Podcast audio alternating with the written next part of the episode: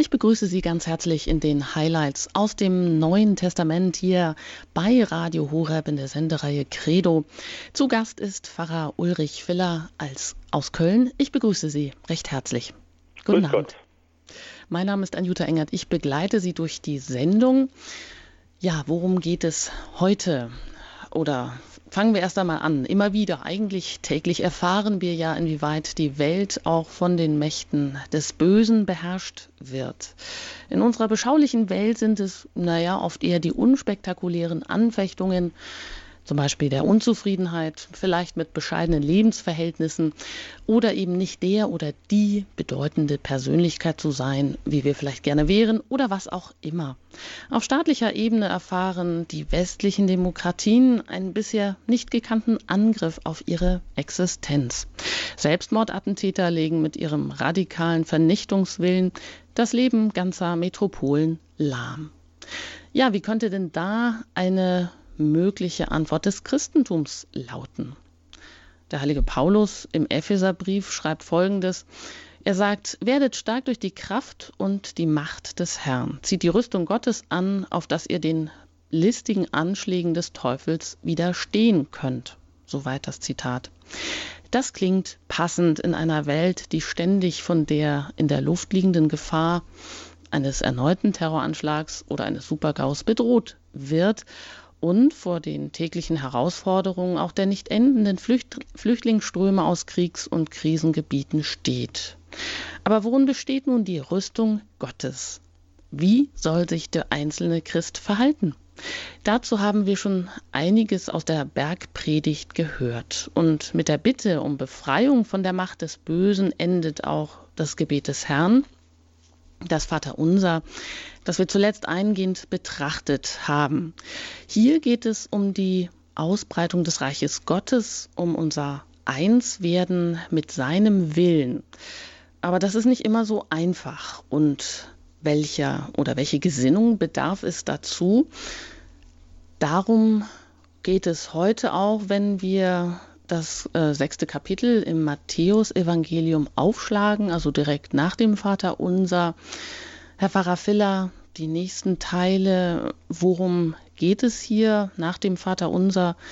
Das Kapitel 6 beginnt mit dem Almosen geben, also mit der Wohltätigkeit. Ähm, aber auch da steht es eben nicht im Vordergrund, von den anderen beachtet zu werden. Das tun die Heuchler, heißt es da, aber die haben ja schon ihren Lohn aber dann eben kein Lohn beim Vater im Himmel, der im Verborgenen sieht oder der es zumindest dann sieht und danach vergelten wird. Was steht jetzt hier an an ja, lebenspraktischen Regeln auch? Wie sollen sich die Jünger verhalten? Wie sollen wir die Nachfolge Christi leben? Ja, ganz grundsätzlich geht es in dieser ganzen Bergpredigt wie überhaupt im Evangelium um dieses eine zentrale Motiv, das im Vater Unser ausgedrückt wird mit den Worten Dein Wille geschehe.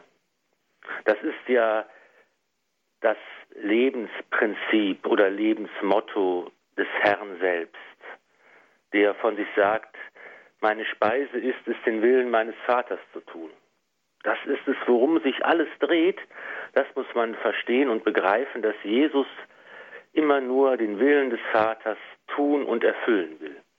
Von der Menschwerdung angefangen bis zum Tod am Kreuz geht es immer nur darum, dass Jesus den Willen des Vaters tut und dass er der erste Mensch ist, der überhaupt den Willen Gottes vollkommen erfüllen kann, weil er selbst Gott ist. Er ist derjenige, der Gott so dienen kann, wie es Gott verdient, weil er selbst Gott ist. Das war vorher immer nur unvollkommen und mangelhaft möglich.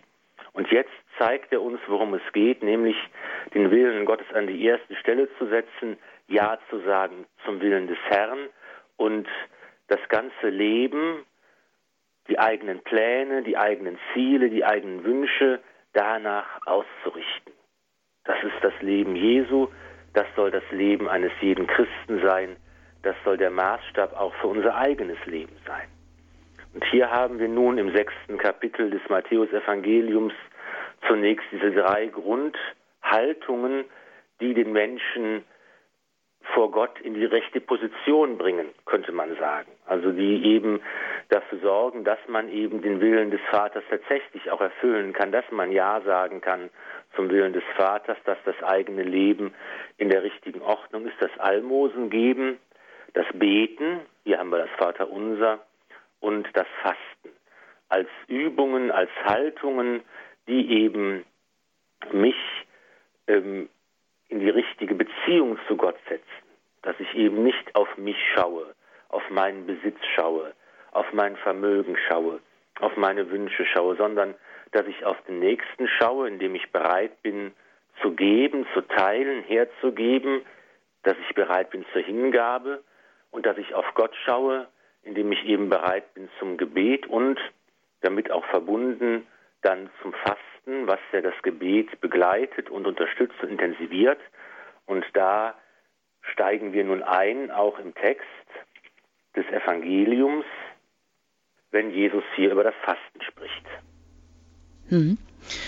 Genau, da schauen wir uns direkt an. Und wenn es heißt, ja, was ist der Wille des Vaters? Jesus tut ihn, oder Sie sagen, er ist der Erste eigentlich, der ihn absolut ähm, tun kann, der ganz im Vater ist und aus ihm heraus handelt, was das für uns dann immer in den einzelnen Lebensgründen oder in den einzelnen Situationen bedeutet. Dazu gibt es dann eben auch diese Ausführungen und da steigen wir ein vom Almosen geben, das haben wir schon gehört. Damit beginnt das ähm, sechste Kapitel. Dann haben wir uns intensiv mit dem Vater unser beschäftigt. Und wenn Sie mit aufschlagen wollen, geht es jetzt weiter vom Fasten. Das ist bei Matthäus Kapitel 6, Vers 16 bis 18. Und da heißt es, wenn ihr fastet, macht kein finsteres Gesicht wie die Heuchler. Sie geben sich ein trübseliges Aussehen, damit die Leute merken, dass sie fasten. Amen. Das sage ich euch. Sie haben ihren Lohn bereits erhalten. Du aber salbe dein Haar, wenn du fastest, und wasche dein Gesicht, damit die Leute nicht merken, dass du fastest, sondern nur dein Vater, der auch das Verborgene sieht, und dein Vater, der das Verborgene sieht, wird es dir vergelten. Soweit also diese beiden Verse vom Fasten bei Matthäus Kapitel 6, 6 Vers 16 bis 18. Also wie wir das auch schon gehört haben, gewarnt wird vor der geheuchelten Frömmigkeit, der es nur um das Ansehen vor den Menschen geht oder die zur Schau getragene Askese, wird da die Buße dann doch wieder zur Sünde? Also wenn man etwas nur tut, damit alle hergucken und denken, oh, wie toll ist denn der? Das ist ja immer das, das Grundprinzip. Was ist wichtig? Ist Gott wichtig oder ist das eigene Ich wichtig? Das ist immer die Grundfrage, vor der uns das, das Evangelium stellt. Und eben, wenn ich, wenn ich mich, das eigene Ich in den Vordergrund setze, dann ist eben wichtig, was denken die Leute, wofür, was, wie urteilen die Menschen über mich? Sagen sie, boah, das ist aber, das ist aber ein frommer Mensch und ist ein, ein gottesfürchtiger Mensch. Und, aber wenn es mir um Gott selbst geht, dann muss das eigene Ich in den Hintergrund treten. Und das gilt eben auch hier bei dieser Übung des Fastens. Mhm. Also Fasten um ja, der Ehre Gottes willen, nicht ähm, damit ich groß rauskomme, sonst entweihe ich ähm, sozusagen oder entweiht ein unheiliger Zweck, ein heiliges Mittel, das Fasten als heiliges Mittel, aber ja, die Ausrichtung ist entscheidend. Sonst ähm, ja, wird hier die Begierde vielleicht nach Ansehen groß, die wird vielleicht dann befriedigt. Ähm, dafür gelingt mir der Verzicht auf Essen, aber das, ähm, ja, damit schüttet man das Kind mit dem Bade dann aus sozusagen. Aber was hier noch wichtig ist, ähm, salbe dein Haupt. Also das scheint wichtig zu sein. Ähm, ja, wie soll ich sagen, dass man ein gewinnendes Äußeres dabei behält, also ähm, auf die Kleidung achtet, auf ein freundliches Aussehen, sich nicht in Sack und Asche hüllt, damit eben alle sehen, was man tut? Eine gute Nachricht für alle Frauen, die sich gerne schminken und schön machen. Jesus sagt hier ganz ausdrücklich, das ist etwas, was man tun soll. Man soll also nicht in Sack und Asche gehen, wenn man jetzt Buße tut und fastet, sondern darf sich durchaus hübsch machen. Dass die innere Gesinnung soll nicht im Äußeren, im Erscheinungsbild äh, sich widerspiegeln. Immer eben im Kontext, dass es Leute gibt, die halt mehr auf den Beifall anderer schauen als auf Gott. Ja, also eine gute Nachricht, ähm, dass man sich ähm, gerade dann noch aufgefordert ist, ähm, sich hübsch zu machen und sich nicht sein Äußeres nicht zu vernachlässigen, sondern vielleicht auch gerade beim Fasten, naja, eine gewisse Leuchtkraft nach außen auch zum Ausdruck zu bringen. Genau, man sieht eben hier, das Fasten ist eben ein alter, ähm, auch religiöser Brauch, den es auch hier in anderen Religionen gibt, das Fasten, dass Menschen eben verzichten, dass sie sich der Nahrung enthalten. Und eben auch im Judentum war das zur Zeit Jesu üblich. Es gab verschiedene Stellen, wo es vorgeschrieben war, zum Beispiel beim Versöhnungsfest, aber eben auch als private Frömmigkeitsübung war es durchaus in Brauch. Und ähm, im Judentum wurde montags und donnerstags gefastet. Die frühe Kirche hat dann das Fasten auch übernommen. Es wurde ja Jesus manchmal vorgeworfen, dass seine Jünger nicht fasten, dass sie eben sich diesen entsprechenden jüdischen Gebräuchen nicht immer unterwerfen. Aber Jesus hat eben das Fasten überhaupt jetzt nicht verboten, sondern ähm, er hat ja selbst auch äh, gefastet in der, in der Wüste, was unsere heutige Fastenzeit immer noch begründet. Und ähm, die frühe Kirche hat eben auch den Brauch des Fastens übernommen. In der Antike waren dann aber die Fastentage, die christlichen Fastentage, der Mittwoch und der Freitag. Und der Freitag ist ja bis heute immer noch der Tag, an dem wir auch fasten sollen, an dem wir eben auch traditionell uns der Fleischspeise enthalten oder aber auch in einer anderen Form ein kleines Opfer bringen. Und das sollen wir auch eben nicht deshalb tun, damit die anderen sagen, boah, wie super ist das denn, sondern weil das Fasten, das kleine Opfer uns an Gott erinnert, unseren Blick auf den Herrn lenken soll, der an der ersten Stelle in unserem Leben stehen soll. Also durchaus auch sinnvoll, das Fasten ähm, ja beizubehalten und nicht nur auf die Fastenzeit zu begrenzen, sondern das zum Beispiel am Freitag zu tun. Ja, und dann schließt ähm, der Text hier auch das Evangelium, Gott sieht ins verborgene Herz und ähm, er kann nicht getäuscht werden und er wird es auch vergelten. Also dieses Prinzip des Vergeltens taucht hier aber dennoch auf. Da sind wir aber doch nicht immer so ganz frei von ähm, einer gewissen Eigendynamik oder einem gewissen, naja, eigenen Willen auch, dass wir das natürlich tun, um etwas damit zu erreichen, auch bei Gott. Ja, das ist auch durchaus ein biblischer Gedanke, sag ich mal, dass taucht auch gleich auf in den nächsten Versen, wenn es darum davon gesprochen wird, dass wir uns Schätze sammeln müssen. Das ist ja so ein Motiv, das wir bereits in der Weisheitsliteratur des Alten Testaments finden. Eben der Gedanke, dass ich durch das, was ich tue, durch das, was, was ich mache, was ich denke und sage, dass ich mir vor Gott geistliche Schätze ähm, sammeln kann und dass Gott eben mich dafür auch belohnen wird. Das ist sicher durchaus auch ein Gedanke, der in der Heiligen Schrift verankert ist. Und wir sehen eben, dass dieser Gedanke auch richtig sein kann, aber dass er eben auch falsch werden kann, wenn ich eben ihn so verdrehe, dass ich sage, okay, es kommt nur auf mich selbst an. Ich kann aus eigener Kraft Punkte sammeln, ich kann aus eigener Kraft Gutes tun, ich kann aus eigener Kraft mir die Erlösung verdienen sozusagen dann sind wir bei einer Irrlehre angelangt. Es ist natürlich so, dass alles, was ich tun kann, das tut Gott durch mich. Und das gilt auch dafür, dass wenn ich faste oder wenn ich anderes Gutes tue, Gott vergilt mir, er belohnt mich, er schenkt mir seine Liebe, aber natürlich nicht, weil ich ein Anrecht darauf hätte, sondern weil er barmherzig ist. Und dazu kommen wir auch gleich von der falschen und der rechten Sorge. Nach der Musik geht es hier weiter in den Highlights aus dem Neuen Testament bei Radio Horeb.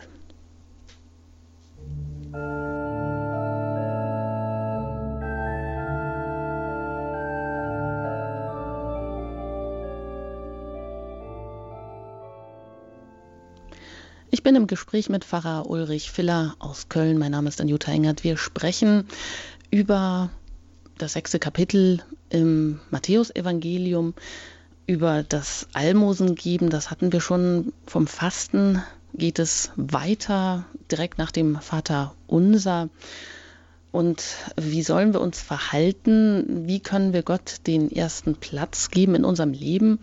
Da geht es jetzt in dem fortlaufenden Text von der falschen und rechten Sorge, Matthäus 6, Vers 19 bis 21. Da hören wir jetzt hinein, da heißt es, Sammelt euch nicht Schätze hier auf der Erde, wo Motte und Wurm sie zerstören und wo Diebe einbrechen und sie stehlen, sondern sammelt euch Schätze im Himmel, wo weder Motte noch Wurm sie zerstören und keine Diebe einbrechen und sie stehlen. Denn wo dein Schatz ist, da ist auch dein Herz. Ja, soweit erstmal diese drei kurzen Verse. Bisher ging es um das Verhältnis des Menschen zu Gott beim Fasten. Jetzt geht es um das Verhältnis zur Welt oder zu den materiellen Dingen. Also wir sind aufgefordert, uns keine Schätze auf der Erde zu sammeln, denn da können sie zerstört werden. Das heißt aber auch so, wie wir das kennen, dieses unbeschwerte macht euch die Erde untertan, Mm, das ist hier plötzlich, verliert eigentlich so seine Leichtigkeit. Also hier wird dann eher auch davor gewarnt, dass die, ich sage mal, die Scholle, das Irdische, das Materielle doch auch stark abhängig machen kann. Also stecken wir immer in diesem Dilemma drin, Herr Pfarrer Filler?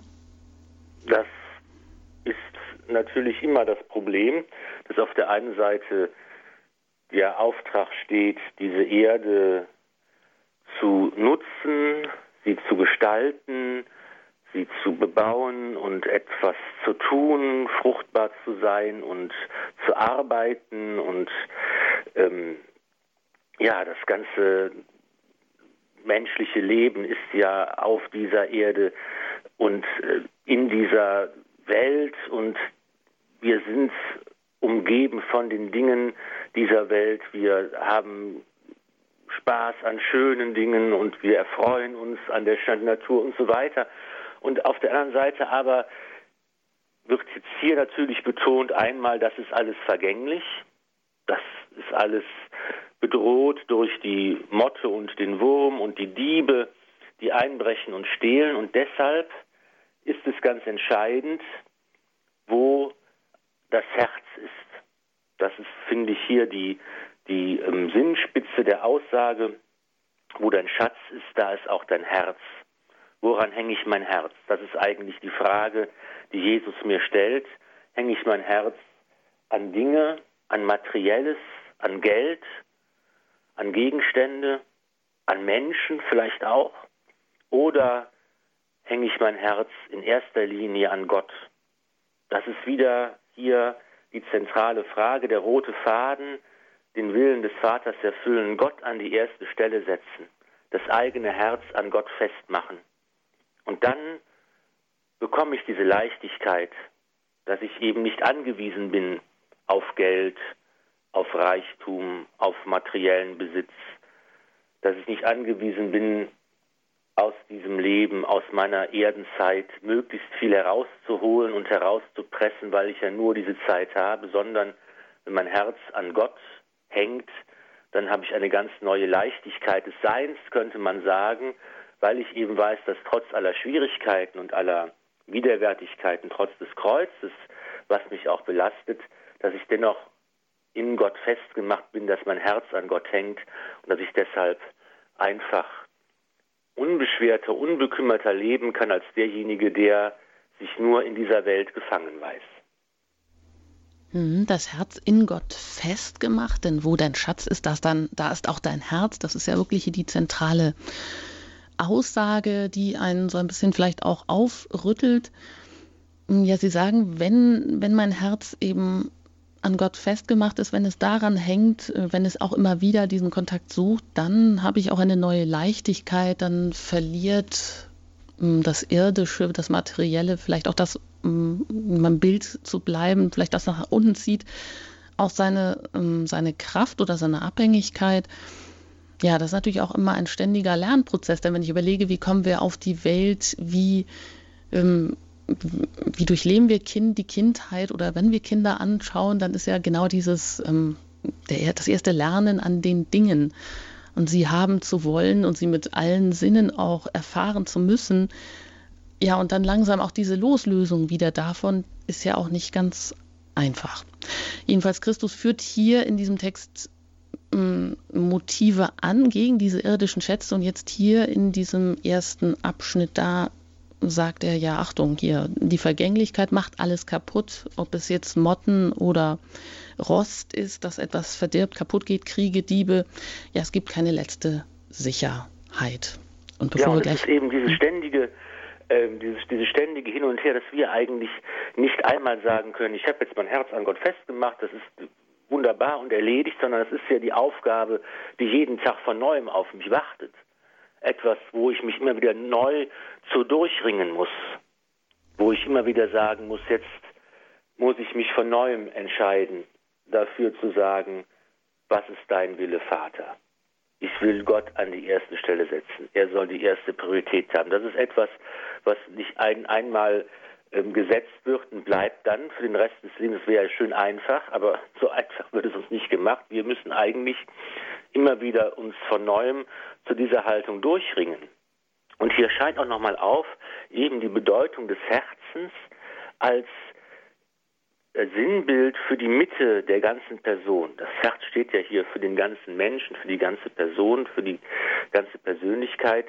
Und da gilt es eben auch, dass wir auf unser Herz achten müssen, dass wir ähm, es pflegen müssen, dass wir eben es immer wieder, wenn wir es an Gott festmachen, wenn wir uns durchringen und sagen, dein Wille geschehe und das, das will ich tun, dann wird unser Herz weit und offen dann können wir bereitwillig uns hingeben und uns verschenken und auch teilen, Dinge verschenken. Wenn wir das aber nicht tun, dann passiert das, was medizinisch gesprochen dann bei einem Herzinfarkt passiert, dann verstopft unser Herz, dann verhärtet sich unser Herz, dann hängt es an diesen Dingen, aber das ist für das Herz nicht gut, weil es versteint weil es nicht offen und beweglich und warm ist, sondern weil es erkaltet und, und, und erstarrt. Und dann ist es nicht mehr fähig, Ja zu sagen zur Liebe Gottes. Und das ist die große Gefahr, vor der wir immer stehen. Das ist natürlich ein, oft ein schleichender, ein langsamer Prozess, aber deshalb ist es eben wichtig, immer wieder sich ganz wach diese Frage zu stellen, wie sieht es in meinem Herzen aus? Woran hänge ich es? Ist es offen für Gott und für seinen Willen? und ist es so auf diese Weise auch warm und, und lebendig und fähig, die Liebe und Barmherzigkeit Gottes aufzunehmen und weiterzuschicken. Tja, also die tägliche, das tägliche neue Mühen, Sie sagen, das muss gepflegt werden. Wo steht mein Herz? Wo ist ähm, oder steht für die Mitte der Person und ja, was erfüllt mein Herz? Ja, es ist leider nicht so, dass wir das dann einmal haben, wenn wir das irgendwann mal erkannt haben oder für einen Tag ähm, das gut läuft, sondern ja, es ist auch eine Sisyphus-Arbeit, jeden Tag wieder neu sich auszurichten, sich für Gott zu entscheiden und ihm den ersten Platz zu geben. Es geht gleich dann auch um ein weiteres Motiv, das Christus anführt, ähm, was auch gegen die Einseitigkeit der irdischen Schätze spricht. Da geht es dann um den Blick, der verdunkelt wird durch das Irdische vorab. Geht es hier noch weiter mit der Musik und dann hören wir uns gleich wieder.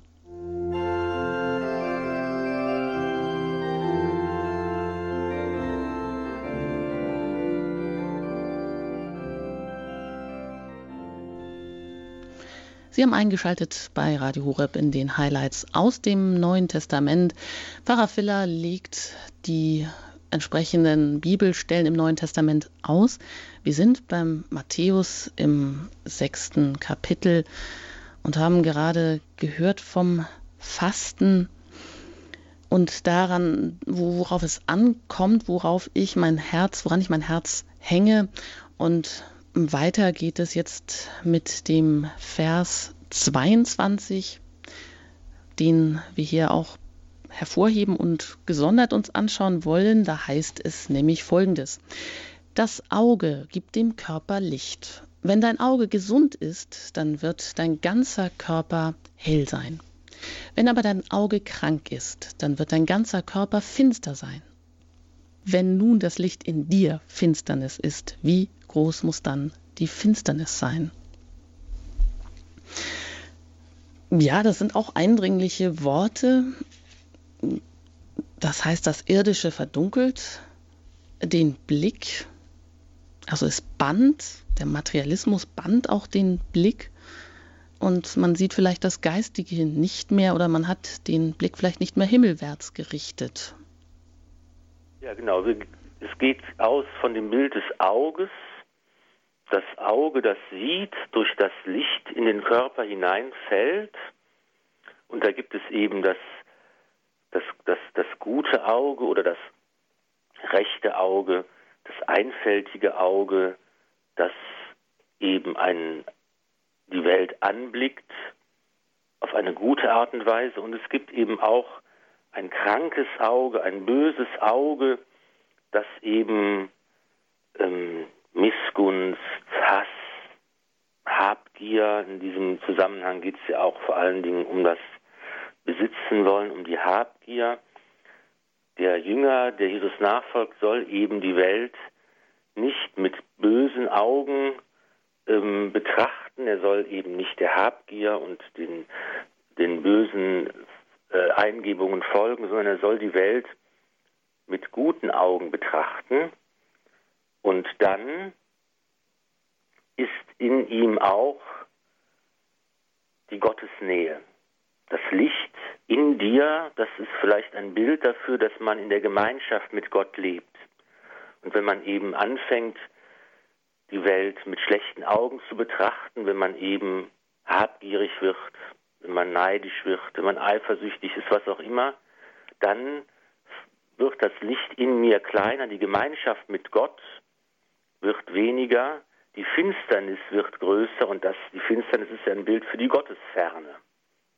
Die Finsternis und die dann ja auch alles beherrscht. Also mh, mm, ja, oder wenn man das überträgt auf das, was, was heute im Leben mh, zählt, dann, dann sind das eben auch ganz andere Werte. Dann könnte man sagen, ja, heute herrscht der Primat des Ökonomen, das ist das heutige Evangelium das aber den Blick dann einstrengt oder vieles verdunkelt oder eben nicht mehr ähm, den Blick auch in die Ewigkeit wirft oder dann wirklich nur noch alles auf das Zeitliche begrenzt und der Mensch in, im Diesseitigen dann total vielleicht auch gefangen ist.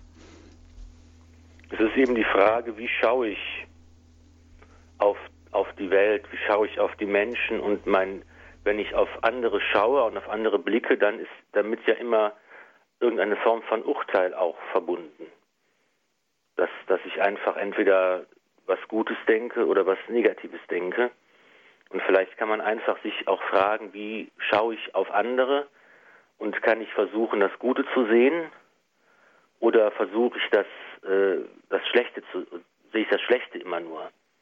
Es ist ja auch eben das Bild von dem, von dem Splitter und dem Balken im Auge. Da taucht das Auge auch wieder auf dass wir eben den Splitter im Auge des anderen sehen können, den kleinen Splitter, aber den großen Balken im eigenen Auge können wir nicht erkennen, dass wir also eben dazu neigen, auf andere zu schauen, ihre, ihre Fehler zu sehen, ihre Unvollkommenheiten zu sehen, das zu sehen, wo sie aber dass wir eigentlich unsere Augen schulen müssen, damit wir versuchen, immer das Gute auch zu sehen und zu denken und äh, auch im unsympathischsten und fiesesten Zeitgenossen etwas Gutes auch zu sehen. Das ist eigentlich auch eine ganz gute, ganz gute christliche Übung, ähm, sozusagen zu fragen, wie schaue ich auf den anderen und wie kann ich versuchen, in ihm auch das Kind Gottes zu sehen. Mhm, das ist noch mal, auch nochmal ein ganz neuer oder ein interessanter Blick, den Sie da einbringen. Ja, bei Kapitel 7 geht es ja dann noch weiter mit dem Richten und mit dem, was Sie angesprochen haben, den Splitter, den Balken im eigenen Auge nicht zu sehen, aber ähm, überall bei anderen alles zu kritisieren. Ja, und das ist ja auch eigentlich ähm, das pädagogische Grundprinzip, also das Gute zu sehen, denn das beflügelt uns und nicht, wenn wir nur kritisiert werden oder wenn wir den einen schwarzen Fleck auf dem weißen Blatt Papier sehen und nur darauf den Fokus lenken, also auf die Fehler und auf das Schlechte, mm, aber das andere Gute eben gar nicht sehen im anderen. Das aber würde so vieles mobilisieren und freisetzen auch im anderen. Ja, wir schauen, wie es weitergeht. Ähm, also der Blick, der hier verdunkelt ist, das ist das ähm, zweite Motiv, was Jesus hier anführt gegen diese Übermacht auch des Irdischen. Und dann hören wir im Vers 24 folgendes. Niemand kann zwei Herren dienen. Er wird entweder den einen hassen und den anderen lieben, oder er wird zu dem einen halten und den anderen verachten. Ihr könnt nicht beiden dienen, Gott und dem Mammon. Tja, also hier kulminiert das Ganze ähm, und fordert von uns eine Entscheidung. Entweder Gott oder, man könnte sagen, oder das Geld oder eben die Welt. Ähm, ja, das ist ja schon krass. Also zwei Herren heißt es, kann man nicht gleichzeitig dienen. Da könnte man natürlich fragen, warum nicht? Geht das, ist das so radikal? Kann man nicht, ist Gott so eifersüchtig, könnte man auch im Sinne des Alten Testamentes fragen. Und wieder sind wir bei diesem roten Faden angelangt, der das ganze Evangelium durchzieht. Ähm, es muss darum gehen, Gott an die erste Stelle zu setzen. Und das muss, ist eine gewisse Kompromisslosigkeit, die auch hier in diesen Worten eigentlich durchklingt. Und ähm, natürlich kann diese Stelle nicht meinen, dass, dass, dass alle Jünger Jesu zu völliger Besitzlosigkeit verpflichtet werden, dass ich gar nichts besitzen darf, dass ich ganz wie die ärmsten Bettelmönche äh, leben muss, um einfach zu zeigen, dass ich Gott an die erste Stelle setze, sondern es ist eher die Frage, wie wieder auftaucht, woran hänge ich mein Herz? Und diese Entscheidung muss kompromiss, kompromisslos sein. Hier muss ich eben sehen, dass es die Gefahr gibt, dass einfach das Gut, das Materielle, der ganze Besitz des Menschen, das ist ja mit Mammon hier gemeint, ähm, dass das eigentlich für mich zu wichtig wird und dass ich das so wie eine Art Götze wird, wie eine Art Gegengott wird. Und hier muss ich einfach eine Entscheidung treffen, was nicht heißt, dass ich nicht auch eben Besitz haben darf und ihn verwalten darf und einsetzen darf und auch muss, wenn ich für eine Familie sorgen muss, wenn ich Verantwortung trage, äh, wenn ich für mich selbst äh, sorge. Natürlich darf ich Dinge besitzen und haben, aber ich darf sie nicht verabsolutieren. Mhm. Die Frage ist auch vielleicht, wie kommt man oder kommt man mit so diesen menschlichen Fragen und Kategorien an dieses Problem, mm, kommt man da weiter?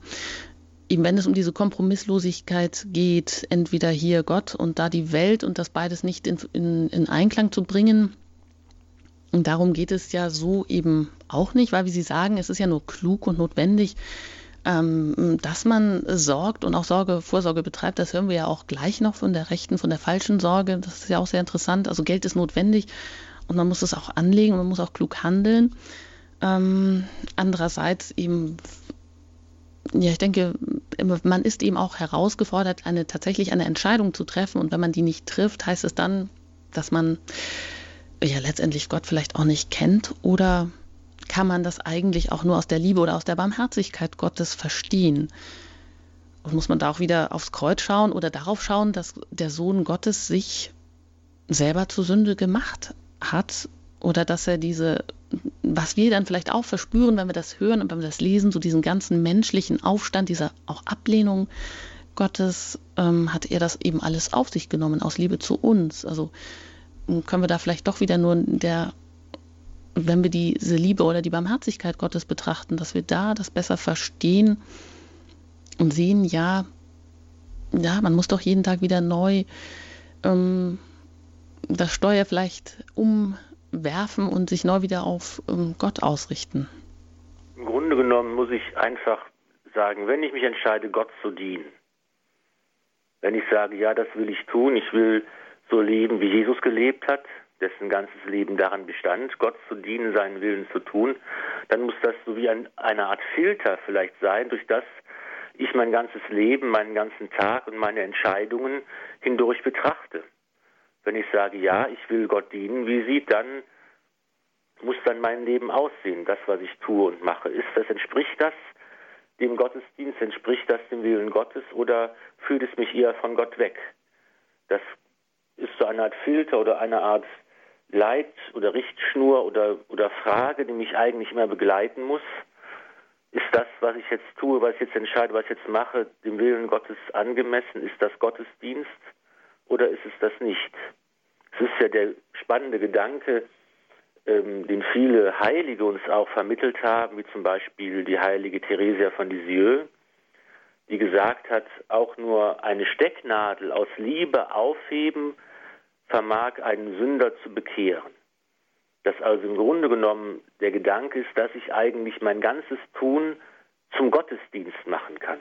Gott dienen, das ist etwas, was nicht nur geschieht, wenn ich in die Kirche gehe und bete oder die heilige Messe mitfeiere, sondern ich kann eben meinen ganzen Tag, mein ganzes Tun, meine alltägliche Arbeit zum Gottesdienst werden lassen, indem ich sie auch aus Liebe zu Gott verrichte. Und dann werden selbst die banalsten Tätigkeiten wertvoll und kostbar, weil ich sie auch aus Liebe zu Gott verrichte.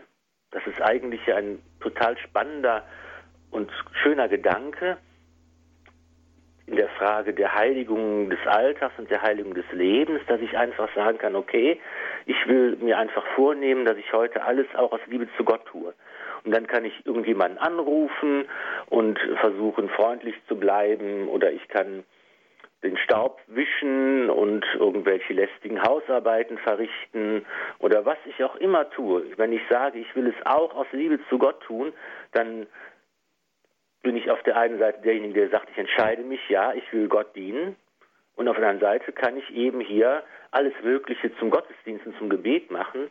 Und das ist eigentlich ja eine ganz einfache und uns ganz schöne Art und Weise, Gott in den Alltag mit hineinzunehmen und das Herz an Gott festzumachen. Ja, ganz einfach und es bringt dann auch die gewisse Leichtigkeit, wenn man zum so und so vielten Mal mit dem Lappen irgendwo hinterher wischt oder schon wieder die Toilette putzt oder ja, wie Sie sagen, die Frage ist, aus welcher Gesinnung tue ich das und dann bekommt mein Tun auch eine andere, eine oder ich bekomme auch ein, vielleicht werde ich eben dabei auch anders, also eine Umwertung aller Werte. Und darum geht es auch gleich im fortlaufenden Text nochmal ganz konkret. Das hören wir nach der Musik.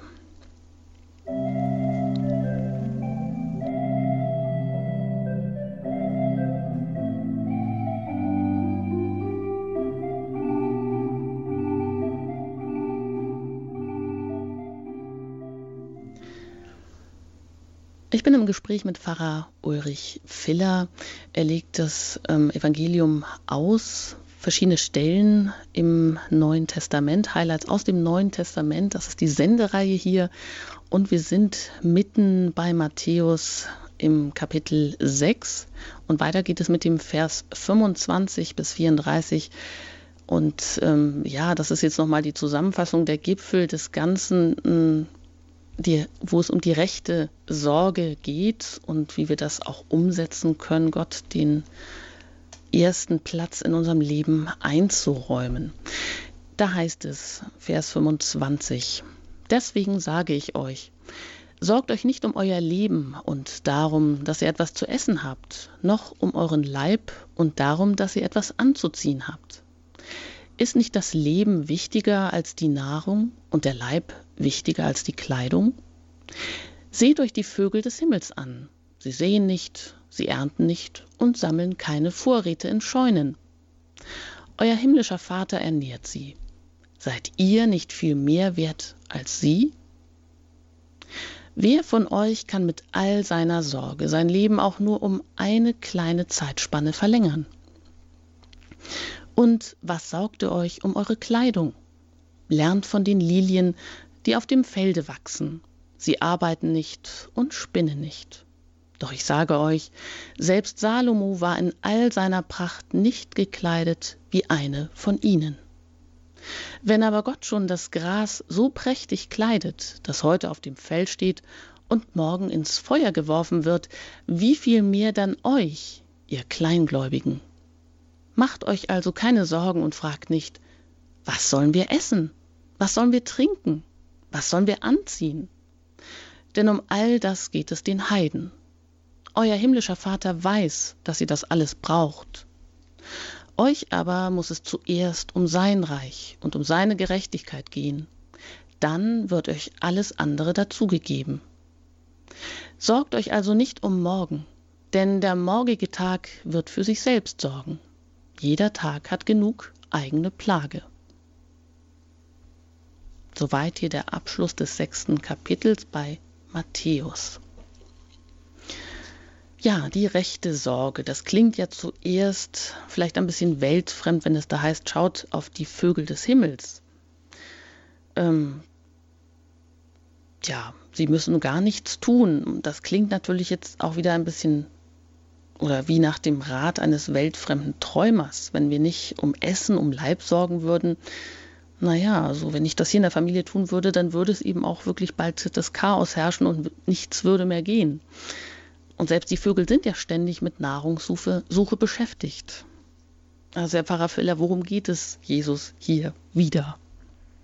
Man würde sicher diese schönen Zeilen missverstehen, wenn man sagen würde, wunderbar, jetzt kann ich mich auf mein Sofa legen. Ich weiß ja, dass der himmlische Vater für mich sorgt und dann brauche ich selbst nichts mehr zu tun. Die gebratenen Wachteln fliegen mir direkt in den Mund. Das meint Jesus hier sicher nicht, sondern es geht eben auch hier wieder darum, wo setze ich eine Priorität.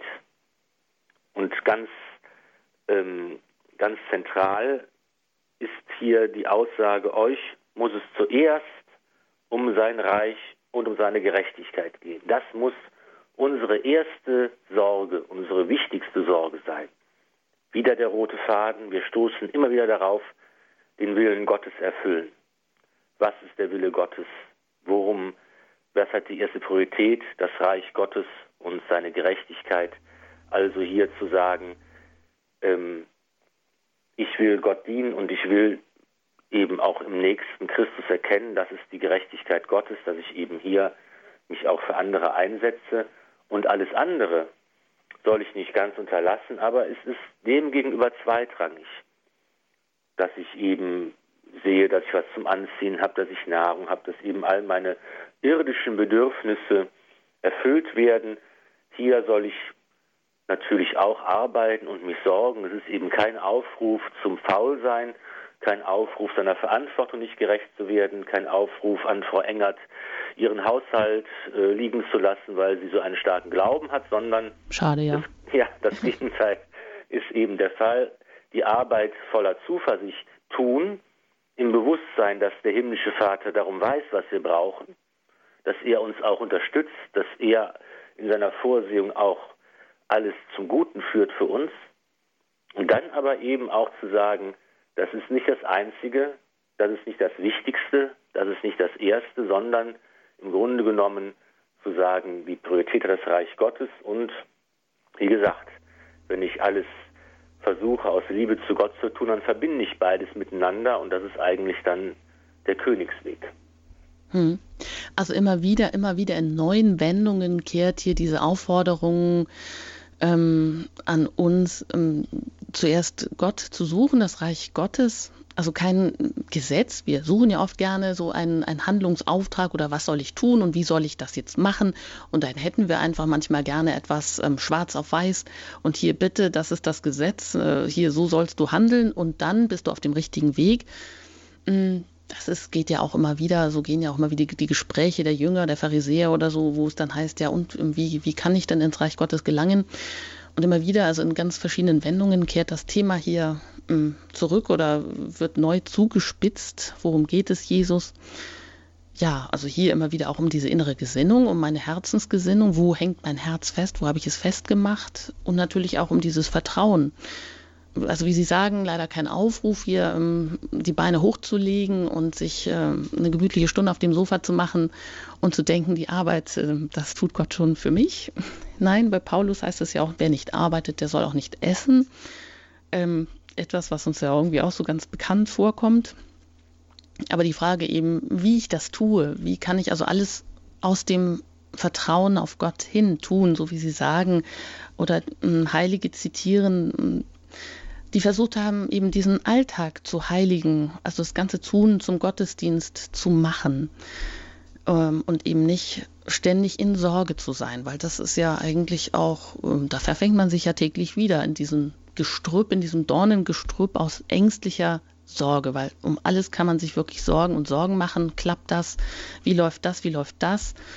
Ähm, sondern immer das wieder auch beiseite schieben die Frage ist dann vielleicht auch nochmal ganz konkret, wie, wie geht das? Also wenn ich Gott immer wieder suche oder mich immer wieder versuche daran zu erinnern, ja, was nimmt Christen die Angst, eben nicht in dieser Sorge zu ersticken, sondern doch immer wieder zuerst das Reich Gottes zu suchen, in und durch diese tägliche Sorge eigentlich für sich selber ja auch und auch für, für die Familie und für die, für die ich verantwortlich bin. Also das heißt ja eigentlich durch die Welt. Also die Welt kann ich nicht beiseite lassen, sondern genau durch dieses weltliche Tun hindurch da auch Gott finden, oder? Ja, ich glaube, hier kommt nochmal ein ganz wichtiger Glaubensinhalt zum Tragen, den wir heute vielleicht auch ein bisschen vergessen haben, nämlich die, ähm, die Vorsehung Gottes. Dass eben wir daran glauben, dass die Vorsehung Gottes immer konkret und unmittelbar waltet. Dass eigentlich wir in der Hand Gottes leben, dass er uns im Dasein hält, dass er dafür sorgt, dass alles funktioniert, dass alles da ist. Das ist ja dies, was man die fortdauernde Schöpfung nennt. Gott ist gegenwärtig, er hält uns im Dasein. Wir sind in seiner Hand geborgen und er sorgt für uns in seiner göttlichen Vorsehung. Und das heißt also, er hat nicht nur einmal so alles ins Rollen gebracht und jetzt rollt dieser unendliche äh, Ball schicksalshaft, also die Kugel, die Weltkugel und alles geht. Und Gott stellen wir uns davor, der, mm, der, der greift gar nicht mehr ein und der hat da irgendwie seine Hände in den Schoß gelegt. Nein, eigentlich kann ich keinen Atemzug tun, ohne dass Gott mich jetzt in diesem Augenblick uns am Leben erhält. Oder wie können wir uns das vorstellen? Also Ganz genau. Der Schöpfer hält seine Schöpfung im Dasein er hält alles, alles im Dasein, er hält auch mich im Dasein. Er schaut eben auch auf den Einzelnen, er kennt mich besser, als ich mich selbst kenne. Er weiß genau, das steht ja hier, er weiß genau, was wir brauchen und er überlässt uns einfach nicht uns selbst, sondern er hält uns im Dasein. Das heißt, auf der einen Seite sind wir absolut abhängig von diesem Schöpfer Gott, der uns im Dasein hält, aber auf der anderen Seite ist das auch das Tor dazu, dass ich mich frei fühlen kann, dass ich mich freuen kann, dass ich Vertrauen haben kann. Denn Gott hält mich in seiner Hand. Und das ist einfach, das, das mehr, mehr brauche ich eigentlich nicht.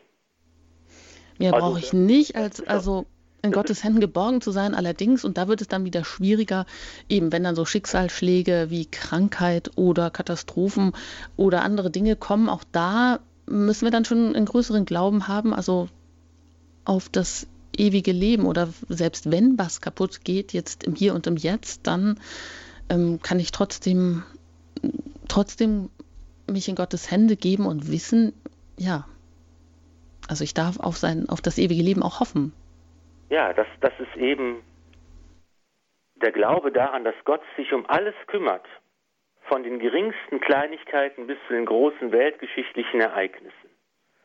Gott handelt absolut souverän und Jesus verlangt von uns, dass wir uns mit kindlicher Hingabe dieser Vorsehung Gottes anvertrauen.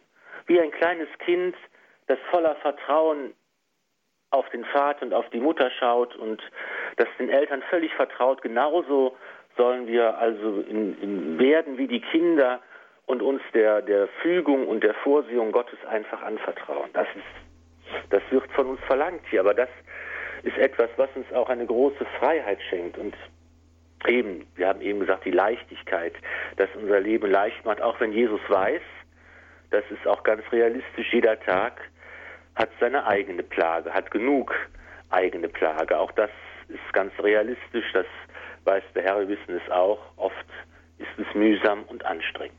Hm. Ja, jeder Tag sorgt für sich. Das ist ja irgendwie auch ähm, ein bisschen entspannend. Also ich kann erstmal äh, das überblicken, was heute auf mich zukommt. Aber wie Sie sagen, so dieser Vorsehungsglaube, der heute vielleicht nicht mehr so, ähm, so fest sitzt in den Köpfen, dass man eben wirklich mit kindlicher Hingabe Gott vertrauen kann. Das heißt auch einmal auf der Mauer stehen und ja, zu wagen, den Sprung ins kalte Wasser zu machen oder zu wissen oder darauf zu vertrauen, dass ich in Gottes Händen landen werde. Was ja auch nicht immer so, ja, ganz einfach ist. Also man muss auch ein, ein bisschen eine Portion an Mut, ein Wagnis oder einen, einen Vorschuss, einen Vertrauensvorschuss mitbringen. macht aber auch die Erfahrung immer wieder, und das weiß ich eben auch, weil mir viele, viele Menschen das erzählen und berichten, dass dieses, äh, dass dieser Vertrauensvorschuss oder dass dieser Mut, diese Bereitschaft auch immer wieder, jetzt sagen, darf man sagen, belohnt wird und dass man eben die Erfahrung macht, dass Gott uns tatsächlich hält und dass er in seiner Sorge für uns tatsächlich da ist. Ich habe schon ganz oft von Menschen, die Schweres mitgemacht haben, gehört, und wenn es irgendwann, ich dachte, es geht nicht mehr, dann kam irgendwas, dann leuchtet ein kleines Licht auf, dann äh, gibt es etwas, was Hoffnung macht und dann geht es wieder weiter. Das ist die Erfahrung dessen, der sich auf diesen Gott einlässt und der bereit ist, in seiner Hand, aus seiner Hand heraus zu leben und mit ihm durchs Leben zu gehen. Hm, das können manchmal auch die kleinsten Details sein, die sich dann da auftun und die plötzlich vielleicht wieder einen Hoffnungsschimmer geben und beglücken. Ja, Prim der Primat Gottes erfordert sicherlich schon die Umwertung aller Werte, aber er gibt auch eine große Leichtigkeit und ähm, ja, ein, ein tiefes Vertrauen, eine, wenn wir unsere Herzensmitte da auch öffnen. Ja, soweit sind wir dann zum Ende gekommen, auch mit dem sechsten Kapitel. In der nächsten Sendung geht es dann weiter vom Richten. Das ist ja auch eine, ein großartiges und ein großes Thema. Das wird dann sein, wieder am Donnerstag, dann am 12. Mai geht es also damit weiter. Herr Pfarrer Filler, ich darf Sie jetzt noch um ein abschließendes Gebet bitten und um den Segen.